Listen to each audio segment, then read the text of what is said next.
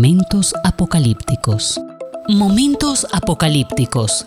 Hay mitos, hay mitos, verdades y señales que generan varios interrogantes. Y si tal vez... Bueno, ¿qué más da? Ellos serán analizados en, Momentos apocalípticos.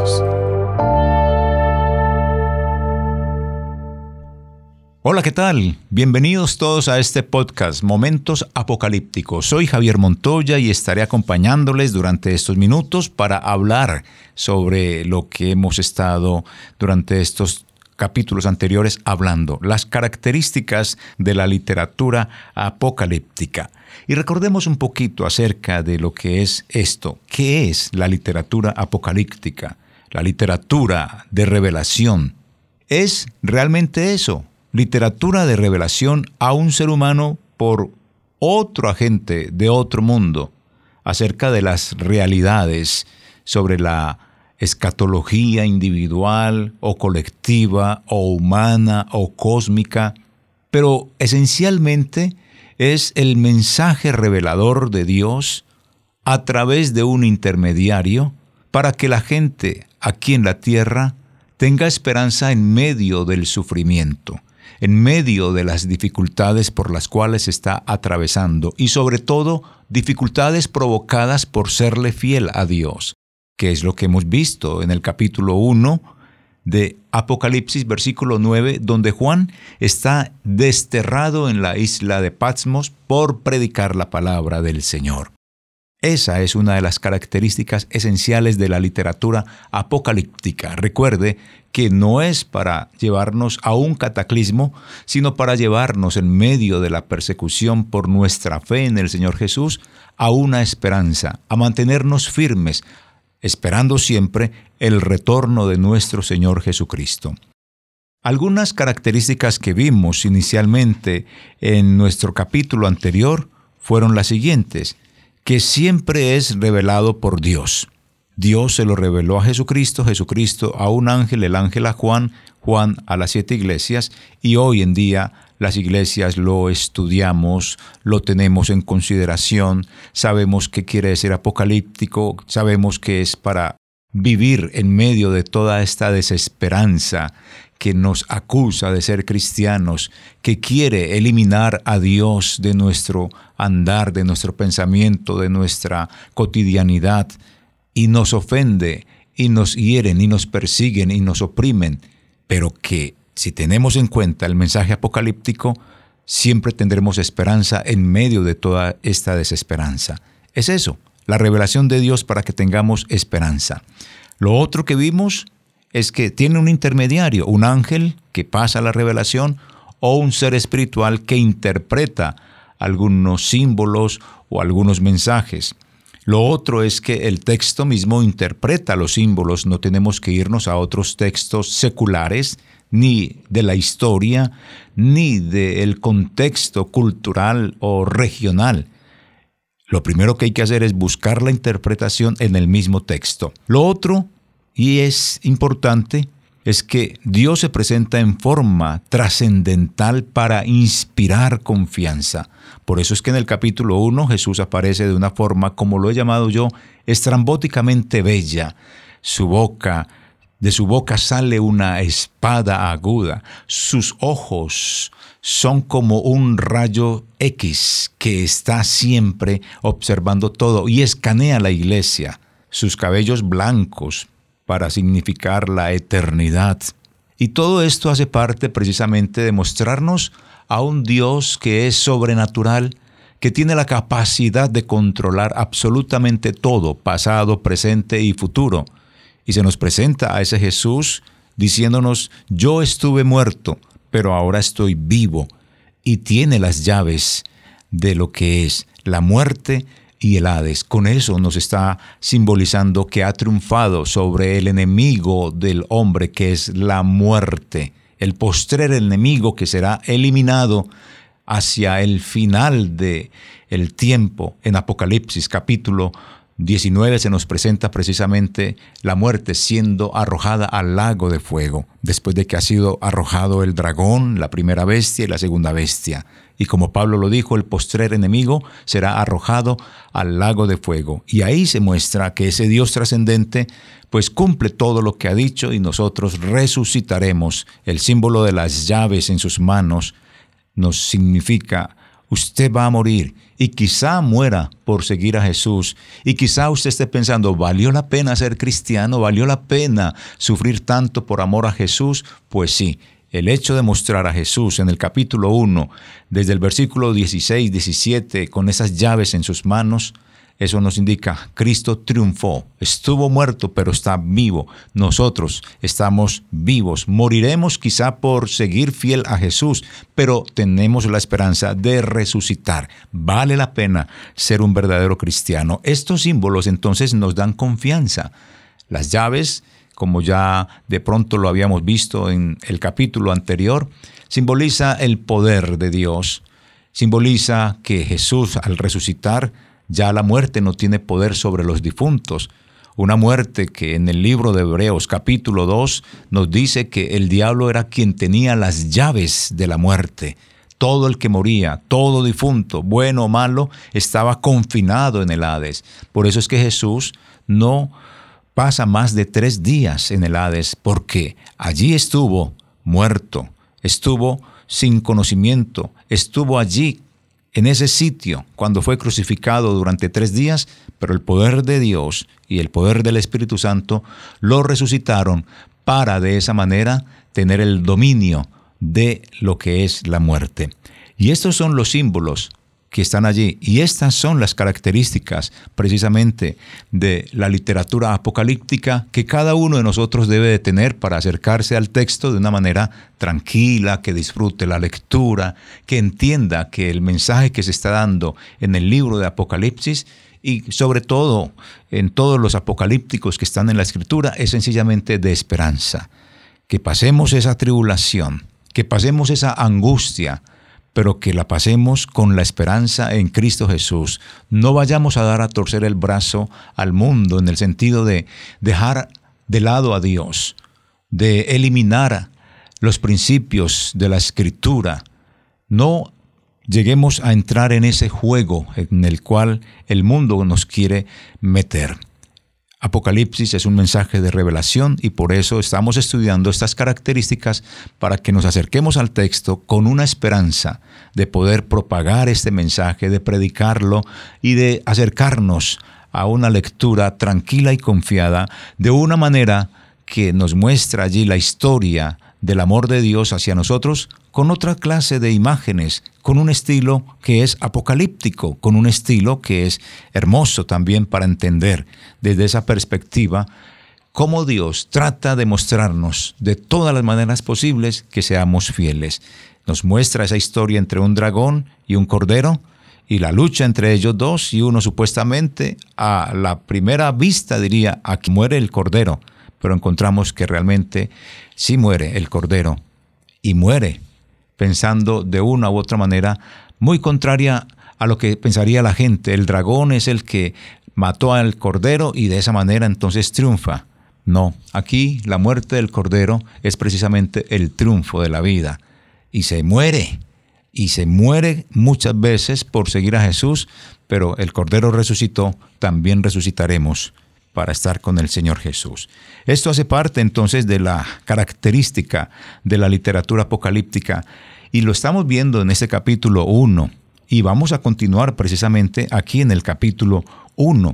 Pero antes de eso, pues quisiera también mirar otros aspectos de las características que tiene la literatura apocalíptica. Y podemos decir que una de las características otra de las características de la literatura apocalíptica es el lenguaje. Es repetitivo, con largos discursos, con cifras, con listas donde hay un simbolismo de números, aves, bestias y dragones simbólicos. En Apocalipsis pues sale un dragón, ¿cierto?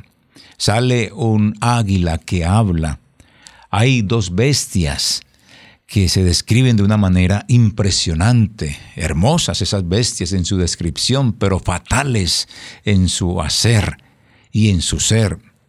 Encontramos entonces un dragón, encontramos un cordero, el corderito, el animalito inofensivo, pero que en un momento en el capítulo 6 deja de ser inofensivo para tener otro sentimiento y es el sentimiento de la ira. La gente cuando vio a Dios sentado en su trono en el capítulo 6, hacia el final del capítulo 6, observa que está sentado alguien en el trono y al lado de él está el corderito, pero describen al corderito con ira. Y la gente busca dónde esconderse porque quieren huir precisamente de la ira del cordero. Entonces muestra un sentimiento en este cordero y se muestra en el capítulo 5 al cordero degollado, pero vivo, puesto en pie, es decir, muerto y resucitado a la vez. Y luego se muestra a el dragón siendo vencido y una lucha feroz que se forma en los cielos entre el dragón y el arcángel Miguel. Son las figuras con las cuales nos muestra la lucha entre el bien y el mal.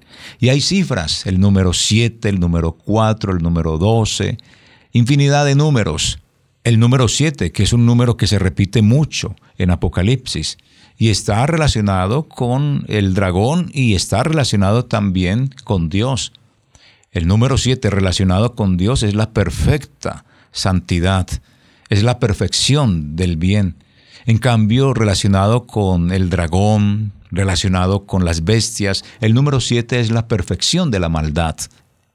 Hay discursos también que se dan y todo esto hace parte precisamente de la característica de la literatura apocalíptica. Encontramos también una particularidad y es que la literatura apocalíptica por lo general no nombra al autor, el autor está ausente. Y acá en el capítulo, o mejor, en este libro de Apocalipsis, se rompe precisamente esa regla, porque de entrada Juan dice que él es el que está recibiendo esa revelación. Y si antes en los apocalípticos antiguos el nombre más bien era un seudónimo, el que escribía colocaba el nombre de un personaje de la antigüedad, como Enoch, como Abraham, como Moisés, porque son personajes importantes.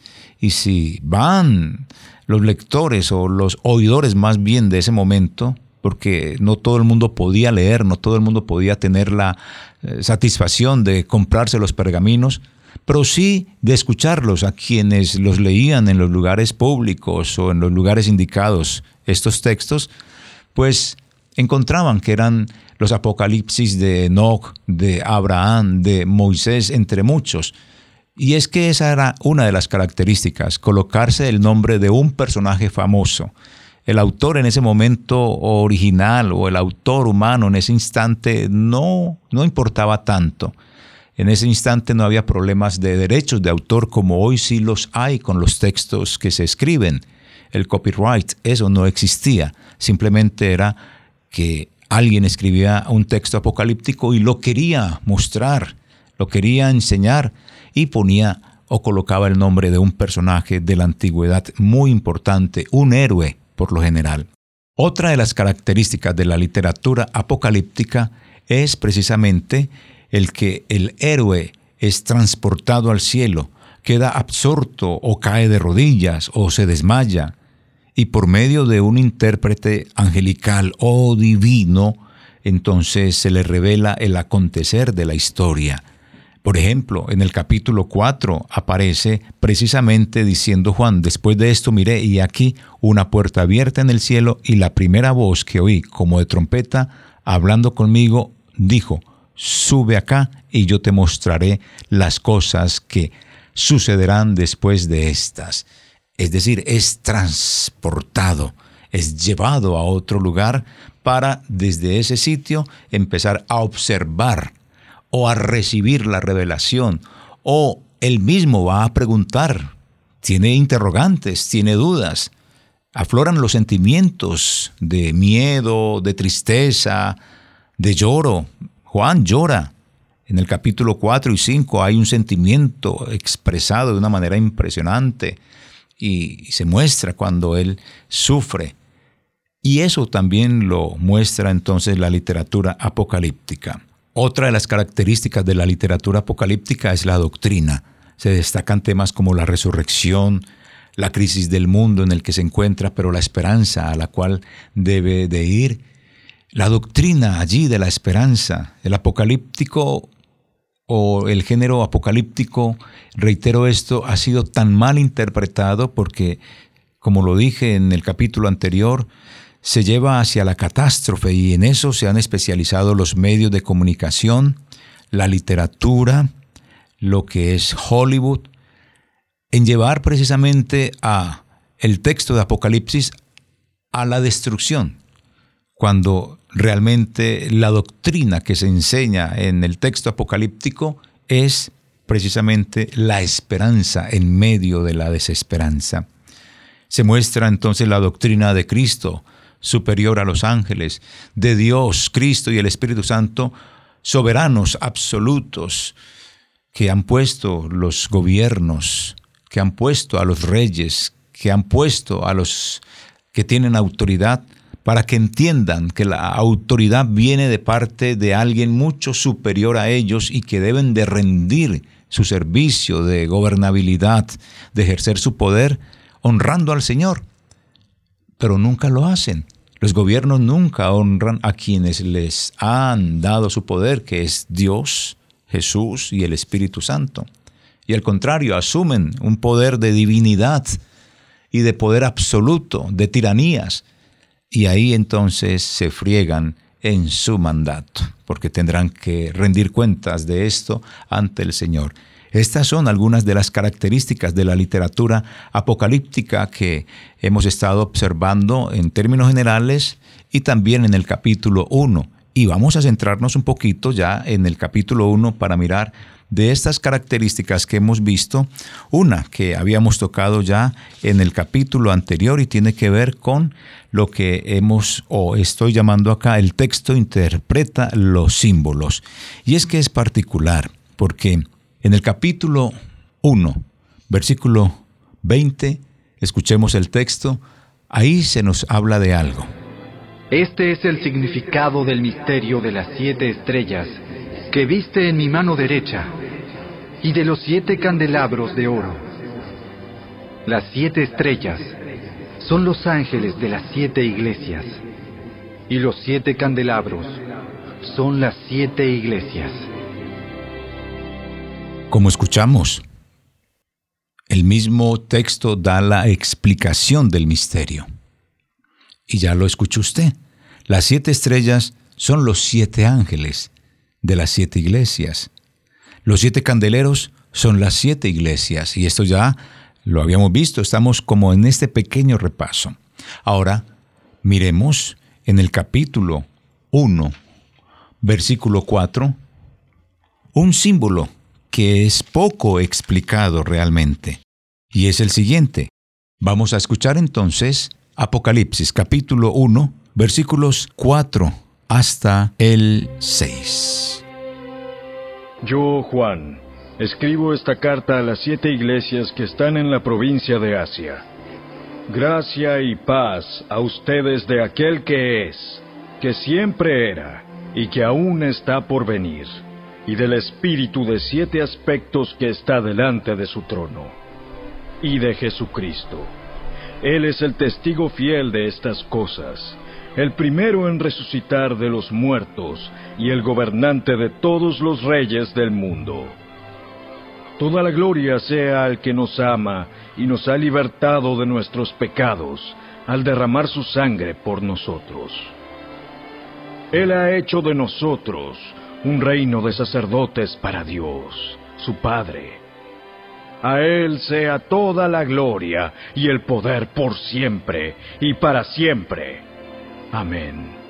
Después de haber escuchado esta parte, analicemos un símbolo muy importante, y es el que nos dice, y reitero lo siguiente, Juan a las siete iglesias que están en Asia, gracia y paz a vosotros del que es y que era y que ha de venir. Y de los siete espíritus, ahí es donde nos vamos a centrar, esta simbología, y de los siete espíritus que están delante de su trono.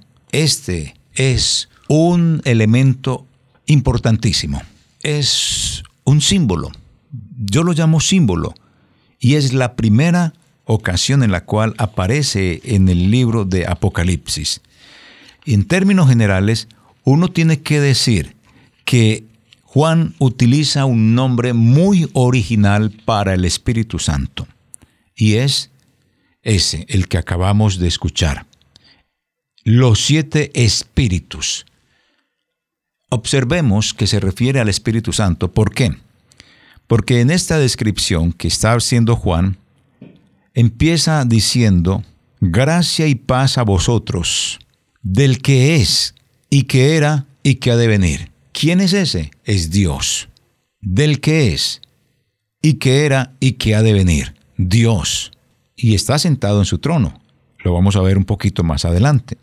Luego dice, y de los siete espíritus que están delante de su trono. Observe entonces que delante del trono está el Espíritu Santo, a quien Juan llama acá los siete espíritus que están delante del trono. Si están delante del trono indica que el que es y que era y que ha de venir está sentado en el trono. Y luego nos habla y de Jesucristo, el testigo fiel, el primogénito de los muertos y el soberano de los reyes de la tierra, al que nos amó y nos lavó de nuestros pecados con su sangre, y nos hizo reyes y sacerdotes para Dios su Padre, a Él sea gloria e imperio por los siglos de los siglos. Amén. Mire que ahí está, en toda esta parte tan cortica, en el capítulo 1, en la introducción para todos los 22 capítulos, mostrándonos quiénes están desde el comienzo. Aparece el trono, alguien que está allí, que es el que es, el que era y el que ha de venir, los siete espíritus de Dios y Jesucristo. Están en el control de la historia de la humanidad. Son los soberanos absolutos. Y en el texto de Apocalipsis se va a hablar de soberanos en la tierra, de tronos puestos en la tierra, de un trono puesto por Satanás, porque también existirá el trono de Satanás que quiere hacerle la guerra al trono de Dios. Y están los tronos de los gobiernos representados por la primera bestia, que quieren también hacerle guerra a Dios, quieren destronar a Dios. Entonces, volviendo a los siete espíritus de Dios, encontramos que aquí los siete espíritus de Dios son la fuente de la gracia y de la paz para la iglesia ahí mismo en el capítulo 1, versículo 4. Los siete espíritus de Dios son los atributos mesiánicos de Cristo en su epifanía a la iglesia. No es sino observar y escuchemos Apocalipsis capítulo 3, versículo 1, cómo se describe allí la presencia del Espíritu Santo. Escribe esta carta al ángel de la iglesia de Sardis. Este es el mensaje de aquel que tiene el Espíritu de Dios de siete aspectos y las siete estrellas. Yo sé todo lo que haces y que tienes la fama de estar vivo. Después de escuchar esto, pasaríamos al capítulo 4, versículo 5, donde la presencia de los siete espíritus de Dios está frente al trono de Dios como siete lámparas de fuego ardiendo en el santuario de los cielos permanentemente. Luego se nos dice de los siete espíritus de Dios, que son los órganos de Cristo, los ojos del Cordero, capítulo 5, versículo 6. Y en esta parte, aunque no hay un ángel o un intermediario describiendo quiénes son los siete espíritus de Dios, una característica más de la literatura apocalíptica es que no siempre va a haber un intermediario, pero en la forma como va relatando el hecho, él va describiendo o va revelando algo que a la final va a mostrar un ser distinto o un ser que se va dando a conocer en la medida que se van desarrollando los hechos. Lo explico de la siguiente manera. Encontramos aquí que Juan describe la tercera persona de Dios como los siete espíritus que están delante de su trono de Dios. Capítulo 1, versículo 4. Y Juan pudo haber escogido estas palabras para reflejar las siete descripciones del Espíritu que se mencionan en Isaías 11, 2. Si así fue, sus palabras pueden ser traducidas como el Espíritu séptuple.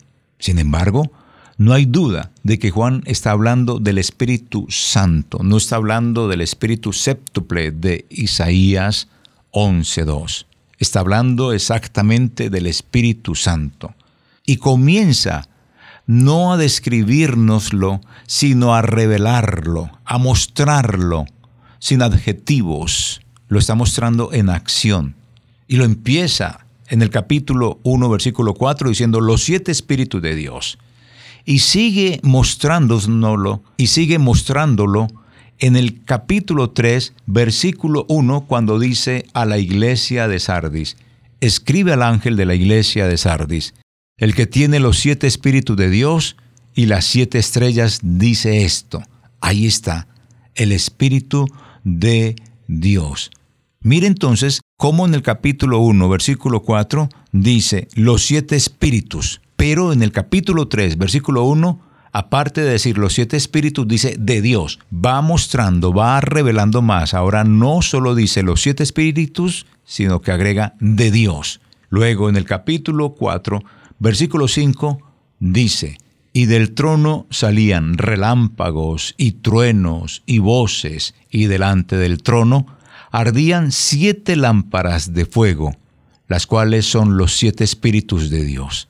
O sea que ya le anexó algo. ¿Qué le anexó? Dice, ardían siete lámparas de fuego.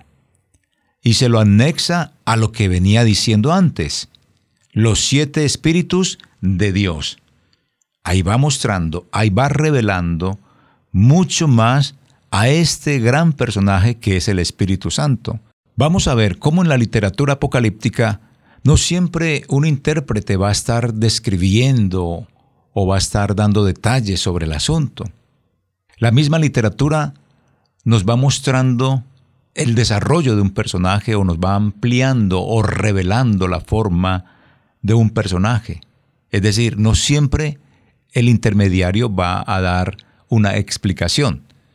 El mismo texto en su fluidez nos va mostrando ciertas características de un personaje, y es en este caso tan específico con el Espíritu de Dios, que en inicio Juan lo llama los siete espíritus, pero a lo largo de cuando va hablando de los siete espíritus de Dios, siempre va agregando algo más, hasta mostrarnos a un personaje completamente desarrollado, un personaje con toda su personalidad, con todas sus características.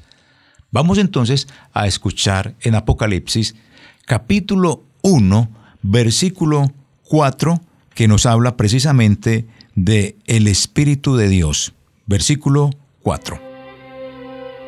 Yo, Juan, escribo esta carta a las siete iglesias que están en la provincia de Asia. Gracia y paz a ustedes de aquel que es, que siempre era y que aún está por venir, y del espíritu de siete aspectos que está delante de su trono. Si hemos escuchado con atención, allí se nos habla de que gracia y paz a vosotros, del que es, del que era y del que ha de venir, y de los siete espíritus que estaban delante de su trono. Solo se da el nombre del Espíritu Santo como los siete Espíritus de Dios. Prosigamos escuchando, porque ahorita, en el capítulo 3, versículo 1, observaremos algo más. Escribe esta carta al ángel de la iglesia de Sardis. Este es el mensaje de aquel que tiene el Espíritu de Dios de siete aspectos y las siete estrellas. Yo sé todo lo que haces y que tienes la fama de estar vivo. Si escuchó atentamente, el autor nos dice, escribe al ángel de la iglesia en Sardis, el que tiene los siete espíritus de Dios. Es decir, que ya no son los siete espíritus, sino que agrega algo más, de Dios. Es decir, los siete espíritus de Dios. Se va ampliando más el personaje. Ya los siete espíritus no solo son siete espíritus, sino que son de Dios. Luego encontramos, si observamos la lectura bíblica, ponga la atención en el capítulo 4, versículo 5, lo siguiente. Del trono salían relámpagos y estruendos de truenos. Delante del trono había siete antorchas con llamas encendidas. Esto es el Espíritu de Dios de siete aspectos. Después de haber escuchado, usted ha entendido que ahora delante del trono arden siete lámparas de fuego, las cuales son los siete espíritus de Dios. Observe entonces cómo se le agrega algo más a los siete espíritus de Dios, se les dice que son las siete lámparas de fuego que arden delante del trono de Dios. Es decir, el Espíritu de Dios son antorchas que siempre van a estar ardiendo delante del trono de Dios. Ahora, preste atención al capítulo 5, versículo 6. Entonces vi a un cordero que parecía que había sido sacrificado, pero que ahora estaba de pie entre el trono y los cuatro seres vivientes y en medio de los veinticuatro ancianos. Tenía siete cuernos y siete ojos que representan los siete aspectos del Espíritu de Dios, el cual es enviado a todas las partes de la tierra. Así que después de haber escuchado este texto, Apocalipsis 5:6, observamos lo siguiente.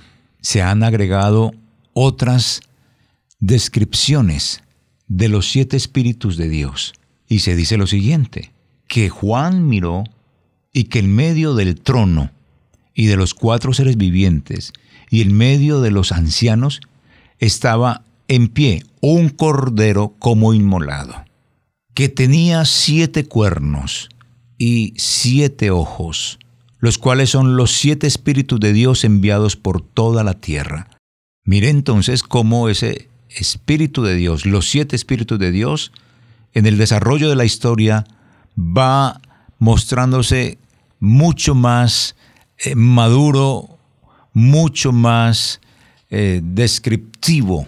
Y aquí es donde uno puede decir que no solamente el intérprete va a estar revelándole al que está escribiendo o al que recibe el mensaje. La misma historia no la va a estar describiendo o diciendo detalle por detalle, simplemente en su hilo conductor va mostrando quién es el Espíritu Santo sin necesidad de estar interpretando, como lo hemos visto acá. Así que todos estos elementos son muy importantes.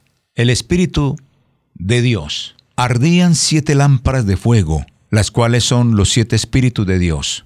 Estaba en pie un cordero como inmolado que tenía siete cuernos y siete ojos, los cuales son los siete espíritus de Dios enviados por toda la tierra. Esta es la totalidad de los siete espíritus de Dios. Es decir, se va describiendo poco a poco. Mirando todos estos textos, tal como nos lo muestra aquí Apocalipsis, ahora hagamos la conexión con San Juan, capítulo 14, versículo 16 y escuchemos qué nos dice Jesús en ese momento. Y yo le pediré al Padre, y Él les dará otro abogado defensor, quien estará con ustedes para siempre. Me refiero al Espíritu Santo, quien guía a toda la verdad. Bueno, hemos escuchado la promesa de Jesús y es que dará otro consolador para que esté con vosotros para siempre, el Espíritu de verdad. Ahí vamos haciendo la conexión. Vamos a escuchar Hechos 1.8. Pero recibirán poder cuando el Espíritu Santo descienda sobre ustedes. Y serán mis testigos y le hablarán a la gente acerca de mí en todas partes. En Jerusalén, por toda Judea, en Samaria y hasta los lugares más lejanos de la tierra. Después de escuchar estos textos, San Juan 14, 16, promesa de Jesús rogar al Padre para enviar al Espíritu Santo. Y Hechos 1.8, donde Jesús le dijo a sus discípulos que recibirían al Espíritu Santo. Conectamos con Apocalipsis 5, 6. Entonces vi a un cordero que parecía que había sido sacrificado, pero que ahora estaba de pie entre el trono y los cuatro seres vivientes y en medio de los veinticuatro ancianos tenía siete cuernos y siete ojos, que representan los siete aspectos del Espíritu de Dios, el cual es enviado a todas las partes de la tierra. Si observamos la parte final de ese versículo, si le ponemos atención a eso, dice, los cuales son los siete espíritus de Dios enviados por toda la tierra. Con estas conexiones, Juan, Hechos y Apocalipsis, encontramos que los siete espíritus de Dios son precisamente el Espíritu Santo prometido por Jesús en San Juan, prometido por Jesús que llegaría en el libro de los Hechos y con su cumplimiento aquí en Apocalipsis 6, cuando se dice exactamente los cuales son los siete espíritus de Dios enviados por toda la tierra. En el momento de su resurrección y ascensión a los cielos, ya en esa última parte, en su ascensión a los cielos, como poniendo su firma, he cumplido, inmediatamente Él envía su Espíritu Santo a toda la humanidad que cree en Él. Y ese Espíritu va a permanecer en todos los creyentes hasta el fin del mundo. Y es el Espíritu de Dios quien va a convencer al mundo que necesita a Jesús para su salvación, porque va a convencer al hombre de su pecado para que mire a Jesús. Este pequeño símbolo de los siete espíritus de Dios son realmente la descripción de una manera que se va revelando a través de la historia, capítulo 1, capítulo 3, capítulo 4, capítulo 5, del Espíritu Santo. Y no hay una necesidad de estar diciendo como un intermediario interpretándolo. Sencillamente, el texto va mostrando al Espíritu de Dios. Ese símbolo, los siete espíritus, realmente corresponde al Espíritu Santo. Tuvimos que ir a otros textos, sí, Juan y Hechos, para conectarlos con Apocalipsis 5, 6, para mostrar, era la promesa de Jesús de enviar su Espíritu Santo para que permanezca en el corazón del hombre crédulo y es el Espíritu que tocará el corazón de los incrédulos para que miren al Cordero de Dios. Esta es entonces otra de las características de la literatura apocalíptica centrado en lo que es el texto interpreta los símbolos. Aquí el texto, más que interpretarlo, lo iba describiendo en el desarrollo de ir mostrando partecita por partecita del Espíritu de Dios para terminar como hemos terminado aquí, entendiendo que es el Espíritu Santo, los siete espíritus de Dios. Tú lo tienes, tú eres hijo de Dios, nunca se te irá de tu corazón. Y el mundo entero lo necesita para que mire al Cordero. Así que, muchas gracias. Hoy hemos terminado un capítulo más de estas características de la literatura apocalíptica. Recuerde, Puede escribirme a mi correo jmontoya.mvv.org.co. Soy Javier Montoya Puentes y espero en el próximo capítulo seguir desarrollando características de la literatura apocalíptica. Muchas gracias por acompañarme en este podcast Momentos Apocalípticos. Bendiciones. Momentos Apocalípticos. Momentos Apocalípticos. Hay mitos, hay mitos, verdades y señales que generan varios interrogantes. Y si tal vez... Bueno, ¿qué más? Ellos serán analizados en, en Momentos, Apocalípticos.